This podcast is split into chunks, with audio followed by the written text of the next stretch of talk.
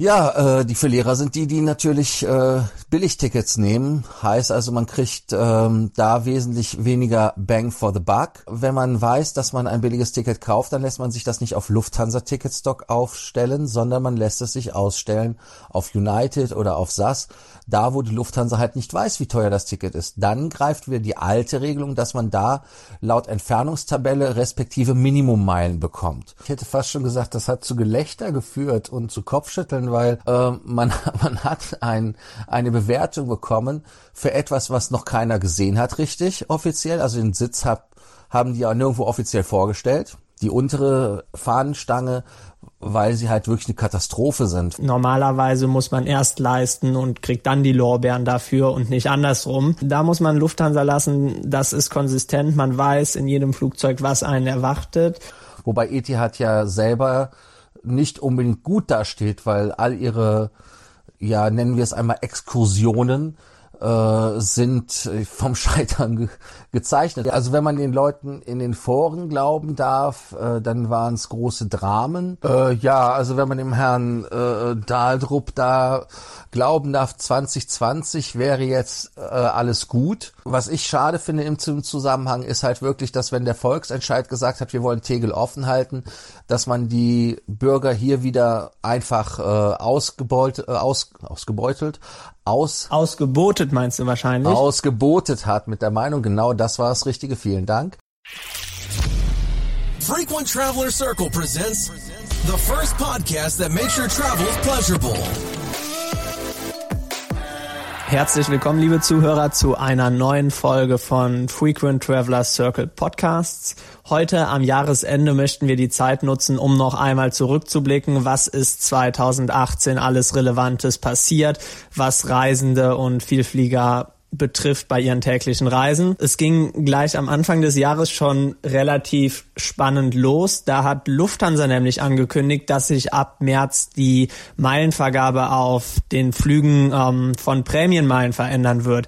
Lars, was genau hat es damit auf sich? Wer konnte von dieser Änderung profitieren, beziehungsweise gab es Leute, die profitieren oder bestimmte ähm, Strecken und wer hat da mit Einbußen zu rechnen? Ja, also wie gesagt, äh, äh, erstmal willkommen zum Podcast. Äh, ja, Lufthansa mit den umsatzbasierten Vielflieger ähm, Meilen. Also es geht sich da wirklich nicht um die Statusmeilen, sondern um die Prämienmeilen, was die Meilen sind, die wir benutzen, um diese für Flüge einzulösen, ähm, für Upgrades einzulösen. Das heißt also im Prinzip die Meilen, die den Geldvorteil haben. Du sagtest, es gibt Gewinner, es gibt Verlierer. Ja, es gibt Gewinner, es gibt Verlierer. Gewinner sind natürlich die, die teure Tickets kaufen oder von der Firma gekauft bekommen, weil die natürlich jetzt pro Euro da mehr Meilen bekommen. Das heißt also, man bekommt vier Prämienmeilen je Euro Umsatz, äh, sechs Prämienmeilen je Euro Umsatz, wenn man einen Status hat, Frequent Traveler, Senator oder Horn Circle Member. Und ähm, fünf Prämienmeilen gibt es je Euro Umsatz als äh, Frequent Traveler, Senator, Horn Circle Member bei Flügen mit Brussels, Eurowings oder allen anderen Fluggesellschaften. Ja, äh, die Verlierer sind die, die natürlich äh, Billigtickets nehmen. Heißt also, man kriegt ähm, da wesentlich weniger Bang for the Buck. Aber alles hat auch einen, ja, ich nenne es jetzt mal ein Loophole. Und zwar, wenn man weiß, dass man ein billiges Ticket kauft, dann lässt man sich das nicht auf Lufthansa Ticketstock aufstellen, sondern man lässt es sich ausstellen auf United oder auf SAS, da wo die Lufthansa halt nicht weiß, wie teuer das Ticket ist. Dann greift wieder die alte Regelung, dass man da laut Entfernungstabelle respektive Minimummeilen bekommt. Ähm, da muss man halt immer so ein bisschen ausrechnen, ob sich das für jemanden lohnt oder nicht. Ähm, sonst bei Miles More, was gab es dieses Jahr noch für Veränderungen, Johannes? Ähm, das Ganze hängt damit zusammen, dass die Meilenvergabe umgestellt worden ist. Das hatte zur Folge, dass es extreme Probleme bei der Meilengutschrift gab. Also wir hatten ähm, sehr viele ähm, Nutzer in unseren Facebook-Gruppen, Kunden und auch Leute, mit denen man sich mal so über die Meilenprogramme unterhalten hat, die angemerkt haben, dass bei ihnen Meilen teilweise monatelang nicht gut geschrieben worden sind oder auch ähm, vollkommen falsche Werte. Äh, ich persönlich war da auch bei zwei, drei Flügen betroffen und deswegen vielleicht an dieser Stelle äh, nochmal die Empfehlung, kurz in sein Meilenkonto zu schauen und mal zu checken, ob da auch etwas entsprechend gut geschrieben worden ist oder ob es Probleme gibt. Ähm, vieles wurde dann manuell nach, äh, nach Monaten teilweise noch nachgebucht. Allerdings hatte ich auch äh, zwei Flüge, nach denen nach drei Monaten immer noch nichts gekommen ist, die ich dann nochmal separat angefragt habe, so man sich die Meilen da nicht entgehen lässt, beziehungsweise die korrekte Meilengutschrift bekommt. Ähm, weitere Änderung ist, dass Lufthansa sich in Sachen Aktionen relativ freundlich gezeigt hat. Also bei dieser umsatzbasierten Meilenvergabe gab es dann zum Beispiel zum 25-jährigen Jubiläum von Miles More eine Aktion, bei der man dann diesen Faktor entsprechend der Jahreszahl mal eben relativ nett erhöht hatte. Das ist natürlich spannend und kann vielleicht auch diese ähm, neue Vergabe von Meilen etwas ausgleichen, weil man dann mit solchen Tarifen ja gerade in den in den teuren Buchungsklassen auch richtig richtig viele Meilen sammeln kann und äh, damit wieder sein Meilenkonto füllt. Bleiben wir direkt bei Lufthansa. Da gab es ja eine weitere große Neuigkeit dieses Jahr, die auch zu vielen, vielen Diskussionen geführt hat. Und zwar geht es darum, dass bei Miles, äh, dass Lufthansa als erste ähm, westliche Airline von Skytrax die fünf Sterne bekommen hat. Ähm, bislang bekannte fünf Sterne Airlines waren Namen wie Singapore Airlines, äh, Qatar natürlich auch. Und da war die große Diskussion, ist das gerechtfertigt, dass Lufthansa fünf Sterne bekommen hat oder ist hier der Abstand zu den sonstigen fünf Sterne Airlines doch noch etwas zu groß?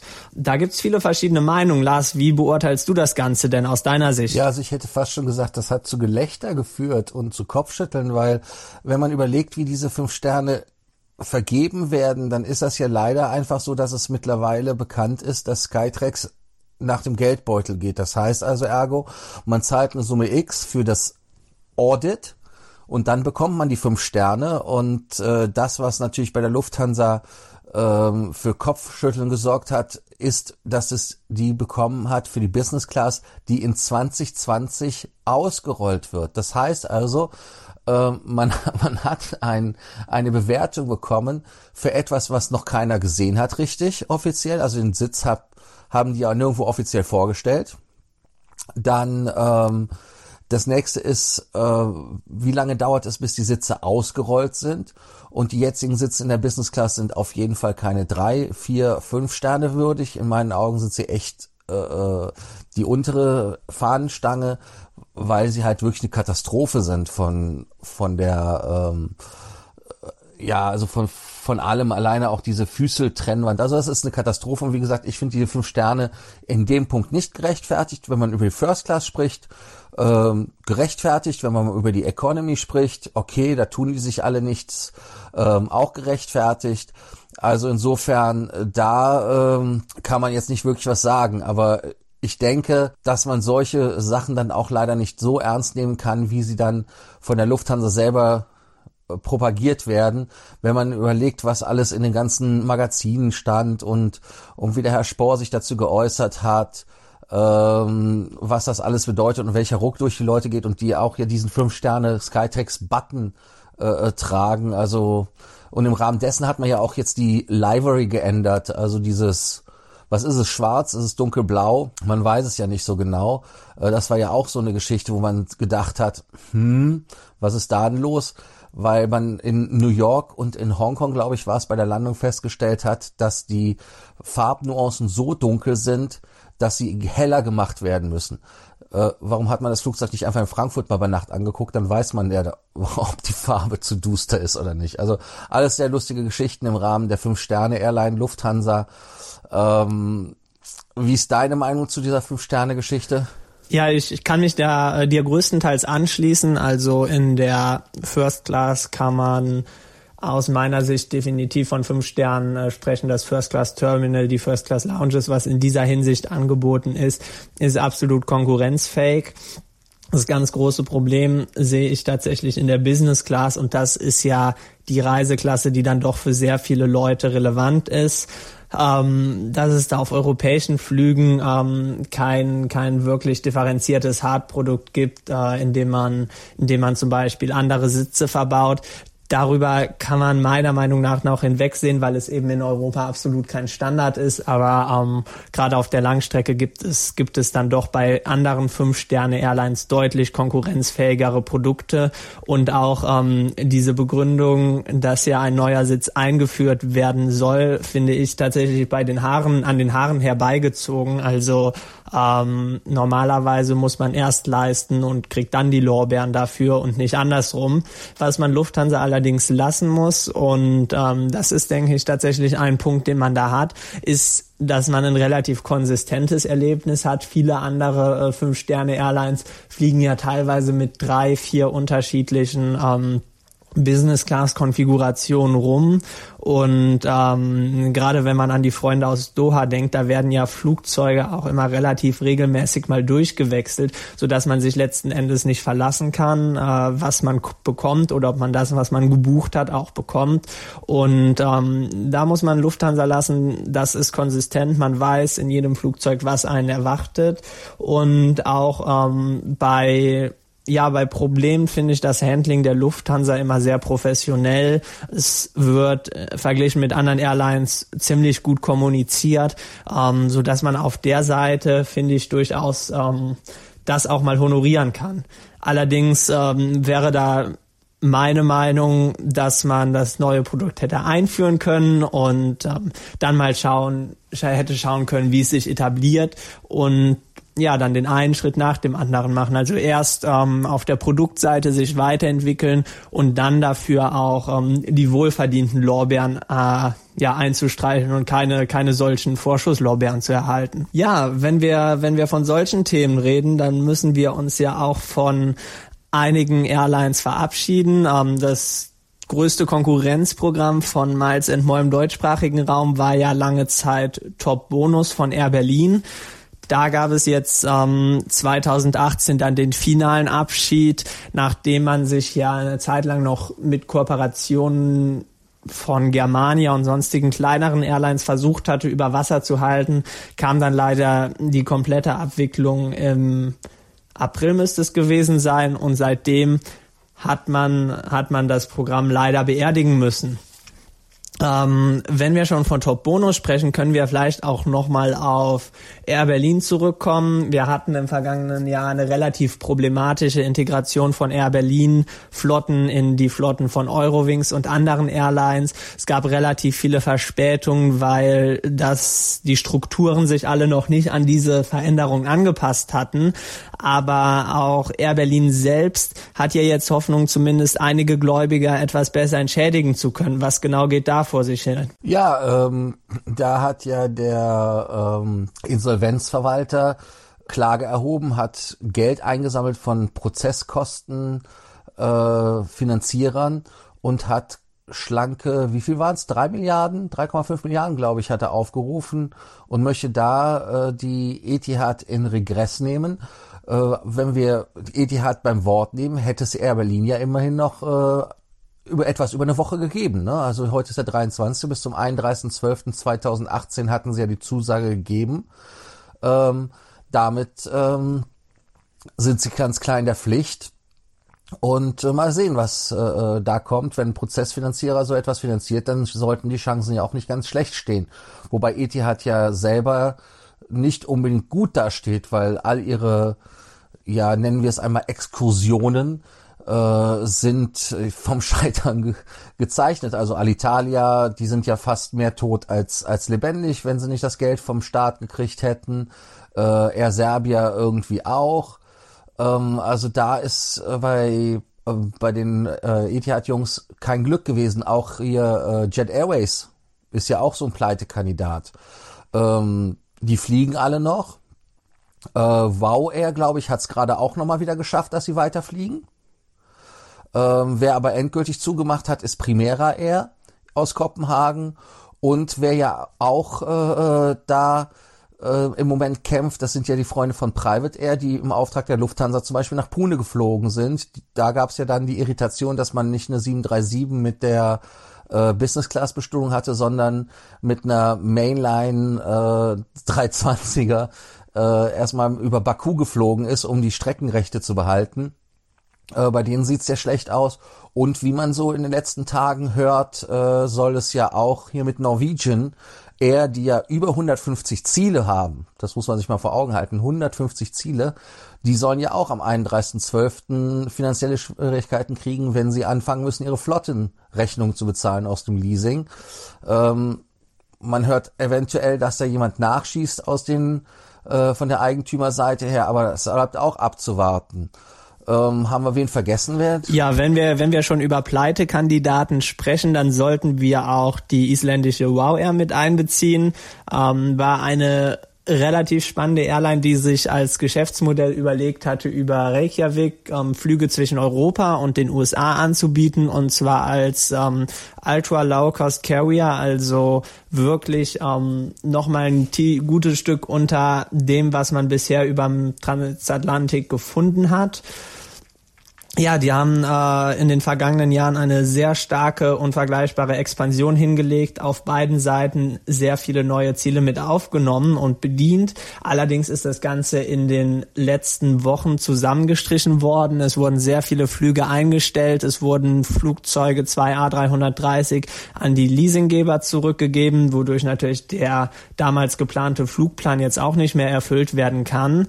Hoffnung war, dass ähm, sie mit Iceland Air, dem Wettbewerber mit dem gleichen Hub als Heimatflughafen, fusionieren könnten. Allerdings wurde das dann seitens Iceland Air abgelehnt, weil die finanzielle Lage wohl doch zu schlecht aussah, als dass man da eine Fusion mit gutem Gewissen hätte durchwinken können. Ähm, Indigo Partners hat jetzt in, in das ganze Unternehmen investiert. Das ist eine, ähm, ja, eine Investorengruppe, die sich an vielen Airlines im Billigsegment beteiligt und es bleibt abzuwarten, was da auf uns zukommt. Könnte nochmal spannend werden oder wir werden hier eine Abwicklung auf Plan sehen. Das äh, ist abzuwarten wenn wir jetzt allerdings schon von den ähm, Billiglangstrecken überm Atlantik gesprochen haben, gibt es ja auch seit diesem Jahr eine relativ bedeutsame Änderung, was die, ähm, die Flag Carrier, also die etablierten Airlines betrifft. Die haben ja überm Transatlantik jetzt die Basic Economy eingeführt. Was hat's genau damit auf sich? Ja, Basic Economy ist, wie der Name sagt, sehr basic. Äh, man hat Handgepäck, acht Kilogramm und damit ist man durch. Das ist dann irgendwie alles, was man bekommt für Basic Economy. Man gibt, kriegt noch was zu trinken, ähm, kriegt auch noch das ähm, Essen, aber gepäckweise ist man da wirklich äh, ja in Popo gekniffen. Also ich verstehe es nicht. Wer fliegt denn über den Atlantik nach New York ähm, und kauft da womöglich noch was ein und kommt mit acht Kilogramm zurecht? Ich meine, ich höre natürlich von einigen Hardcore-Mileage-Runnern, die sagen, ja, acht Kilogramm Handgepäck, kein Thema. Äh, da ziehe ich einmal eine Woche zehn Tage mit durch.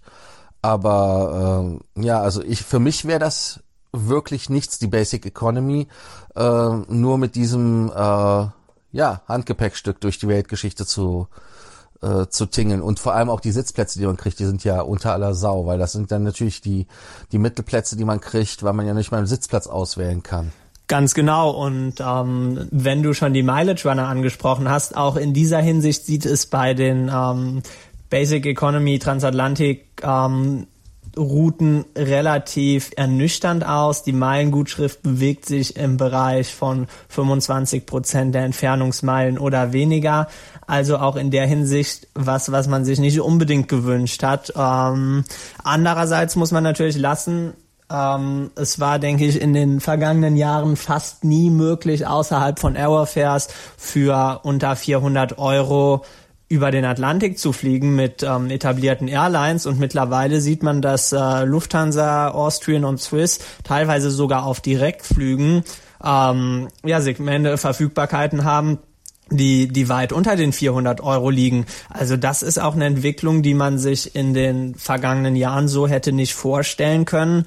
Allerdings dann natürlich die andere Frage, wenn man das Gepäck sowieso hinzubuchen muss, dann werden aus den günstigen Preisen schnell auch mal wieder normale Preise. Ja, teilweise ist das sogar billiger, den normalen Preis zu bezahlen, als nur das Gepäck dazu zu buchen. Ja, ähm, ein weiteres Thema, was, äh, was vielleicht noch viele bewegt hat, die jetzt nicht immer nur am Fliegen sind, sondern auch mal irgendwo übernachten wollen.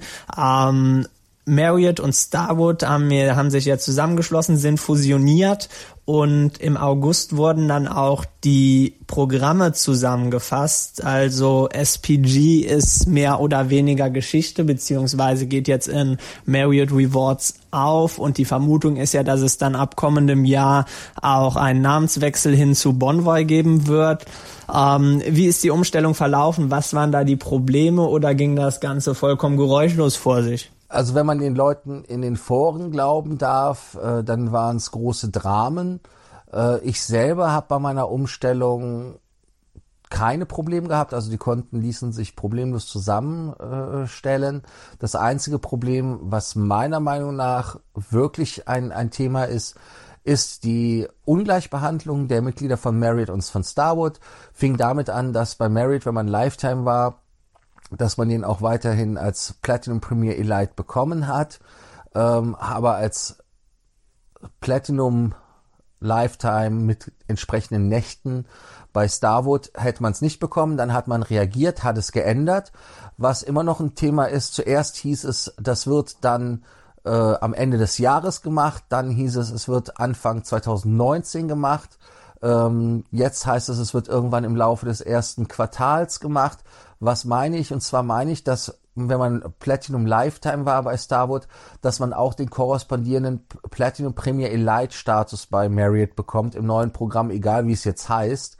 Ähm, da finde ich mich persönlich etwas zurückgesetzt, weil ich sag mal so, solange das nicht fixiert ist und dass man das nicht schwarz auf weiß hat, ähm, glaube ich bei Marriott gar nichts, weil viele Dinge bei Marriott sind ja sehr merkwürdig gelaufen. Ähm, es wurden Zusagen gegeben. Man hat bei, bei Platinum Hotline von Starwood angerufen ehemals, hat dann eine Aussage bekommen. Dann hieß es auf einmal, ach nee, das ist ja Marriott, warte, ich verbinde dich zu Marriott. Hat man bei Marriott eine Frage gehabt, die irgendwie das alte äh, Starwood-Programm betroffen hat, äh, wurde man dahingestellt. Dann die nächste Geschichte ist, ähm, man hat die Blackout-Dates korrigiert. Bei Starwood heißt es ganz klipp und klar, es gibt keine Blackout-Dates. Bei Marriott gab es Blackout-Dates, dann wurde im Rahmen der Umstellung diese Blackout-Dates-Regelung weggenommen. Ähm, jetzt hat man es wieder klammheimlich in den AGBs eingeführt, die übrigens x-fach getauscht worden sind. Kurz zum Hinweis, was sind Blackout-Dates? Wenn ich Hotelnächte auf Punkte buche, dann habe ich Daten, die nicht gehen, weil zum Beispiel eine Messe ist oder weil eine Veranstaltung ist, dann nennt man das Blackout Day. Bei Starwood war es so, solange ein Standardzimmer verfügbar ist, ist dieses Zimmer auch auf Punkte buchbar. Das hat man bei Marriott jetzt geändert. Im Moment gilt es noch für die ehemaligen SPG-Häuser. Wer weiß, wie lange noch. Also da ist etwas, ja, pff, also ich finde es einfach nicht, äh, nicht gut, wenn man die Programme ändert und dann äh, im laufenden Verfahren das Programm hinändert, zurückändert und, und es keine klaren Linien gibt. Und deshalb wäre ich halt froh, wenn, wenn ich wirklich meinen Lifetime Platinum Premier Elite habe, den es übrigens ja nur einmal gibt. Das heißt also, es wird keinen Lifetime Status geben, der so heißt, außer die, die sich bis 2018 31.12. qualifiziert haben dafür, entweder über Starwood, Qualifikationsregeln heißt über 750 Nächte und über 10 Jahre äh, bei Starwood oder bei Marriott 2 Millionen Punkte war es ähm, und da war es egal, wie viele Jahre man mit dabei war.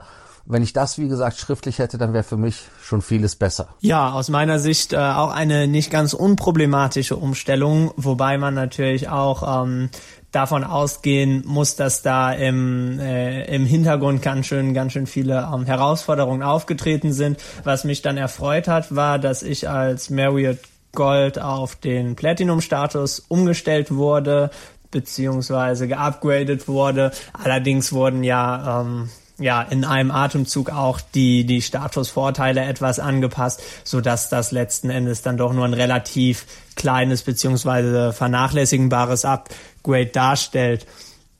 Kommen wir noch zu einem letzten Thema, was fast schon ein Dauerbrenner ist und uns auch in den kommenden Jahren bei solchen Jahresrückblicken sicherlich noch begleiten wird, ähm, der Berliner Flughafen. Was gibt es da Neues, beziehungsweise gibt es überhaupt was Neues von dort? Äh, ja, also wenn man dem Herrn äh, Dahldrup da glauben darf, 2020 wäre jetzt äh, alles gut.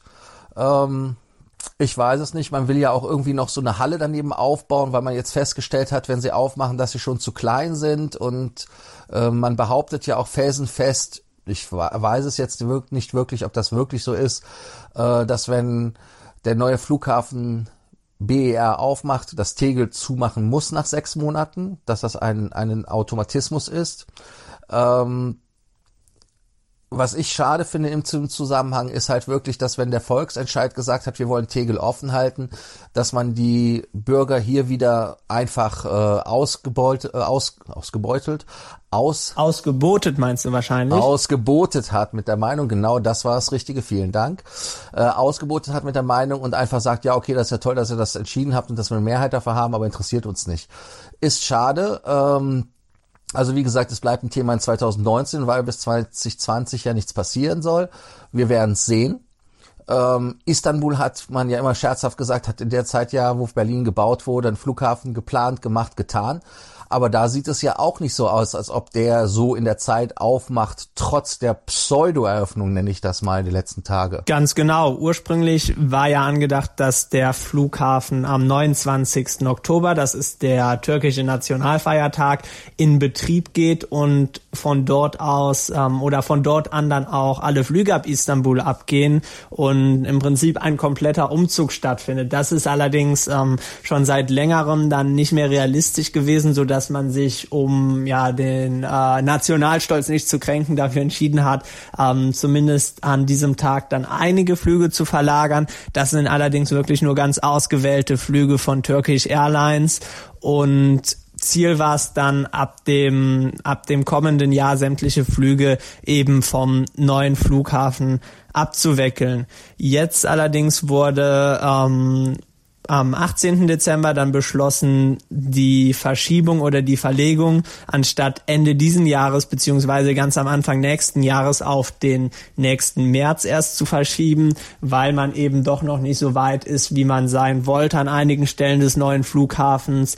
Und es bleibt, denke ich, spannend zu sehen, ob das die letzte Verschiebung ist und wir dann wirklich im März einen Umzug sehen oder ob dort noch mal ein paar Verspätungen dazukommen, wie man das aus Berlin fast schon gewohnt ist. Ja, was erwarten wir für die Zukunft, Johannes? Ähm, gibt es irgendwas, wo wir sagen, darauf freuen wir uns besonders in 2019? Ja, ich gehe mal davon aus, dass eine spannende Entwicklung ist, die jetzt auch nicht nur in 2019 stattfinden wird, sondern auch in den vielen Jahren darüber hinaus, dass wir ein deutliches Wachstum bei diesen Ultralangstrecken sehen werden. Qantas hat jetzt wieder den ersten Flug nach London Heathrow äh, aufgenommen ab Australien, weil man jetzt eben mit der neuen Generation von Flugzeugen solche langen Strecken wirtschaftlich halbwegs effizient bedienen kann. Auch Singapore Airlines fliegt ja jetzt wieder direkt nach New York.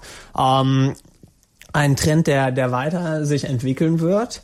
Außerdem bleibt es spannend zu sehen, wie sich in Deutschland alles weiterentwickelt. Mit der Übernahme von Air Berlin hatten wir ja im vergangenen Jahr wirklich ein Ausnahmejahr, was mit relativ vielen Verspätungen, Überlastungen an Flughäfen gekennzeichnet war. Vielleicht sehen wir da im nächsten Jahr eine Verbesserung, beziehungsweise ich gehe davon aus und hoffe darauf. Ein weiteres spannendes Thema, was, äh, was meiner Meinung nach ansteht, ist zu sehen, wie sich die Golf Airlines weiterentwickeln. Wir hatten ja schon kurz angesprochen, dass es bei Etihad im vergangenen Jahr eine Zäsur gab, die Investitionen in ja verschiedenste kränkelnde Airlines weltweit haben sich ja leider nicht so bezahlt gemacht und man hatte das Gefühl, dass dann dort auch der Stecker gezogen werden musste im letzten Jahr. Ähm, ob wir da vielleicht ähm, ja weitere Entwicklungen sehen. Es gibt ja auch immer mal wieder Gerüchte, dass es äh, dass es, dass man vielleicht sehen könnte, dass es einen Zusammenschluss zwischen den Gulf Airlines, also zwischen Etihad und Emirates im Speziellen gibt, äh, so gesehen ein Riesenmerger, um um dann dort einfach eine Lösung zu finden, die diese Überkapazitäten, die bei Etihad scheinbar bestehen, abgebaut werden. Also ich denke, das könnte könnte noch mal einen signifikanten Einfluss auf auf äh, ja auf den gesamten Langstreckenmarkt nach Asien haben, aber das wird man wie gesagt sehen müssen, auf äh, auf welche Ereignisse, Trends oder ja Erwartungen des für die Zukunft freust du dich denn besonders, Lars? Ähm, ich freue mich äh, darauf, dass wir äh, bei den amerikanischen Fluggesellschaften eine Änderung in der Denke gekriegt haben, und zwar bei den kleinen Toiletten, die 737 MAX bei American Airlines und vielleicht haben dann auch andere Fluggesellschaften den Hinweis verstanden, dass Passagiere äh, nicht unbedingt alles minimalistisch klein-klein haben wollen und dass auch eventuell Sitzplatzabstände ähm, und Platz im Flugzeug nochmal neu überdacht wird, was leider äh, nicht passieren wird, weil selbst Ryanair, der ja der Meister bei den Sitzabständen im Moment ist, ja eine engere Bestuhlung in seinen Flugzeugen am Planen ist und diese dann auch zertifizieren lassen möchte. Das ist natürlich etwas äh, schade, ja. Äh, ansonsten, ähm, ja, ich finde es auch spannend, was am Golf passiert. Ähm, wobei ich aber nicht glaube, dass Etihad und Emirates zusammengehen werden, weil die Schmerzen immer noch nicht groß genug sind auf beiden Seiten, äh, dass man da über den Schatten springen kann. Ja, wie ihr seht, bleibt es auf jeden Fall auch im kommenden Jahr spannend. Wir werden euch weiterhin mit unserem Podcast auf dem Laufenden halten hoffen, dass euch ähm, ja dieser Podcast gefallen hat. Ihr noch mal einige der doch vielen Ereignisse im vergangenen Jahr habt Revue passieren lassen können und verabschieden uns in diesem Sinne aus dem Jahr 2018 und wünschen euch ein erfolgreiches 2019 mit äh, ja möglichst vielen Meilen, äh, vielen Punkten, tollen Promotions und verabschieden uns hiermit aus diesem Jahr. Genau. Bis dann. Und Tschüss. vergesst nicht, unten drunter eure Kommentare zu schreiben, was euer Highlight in 2018 war, beziehungsweise eure Nachricht und natürlich, was eure Erwartungen für 2019 sind. Bis dann. Tschüss.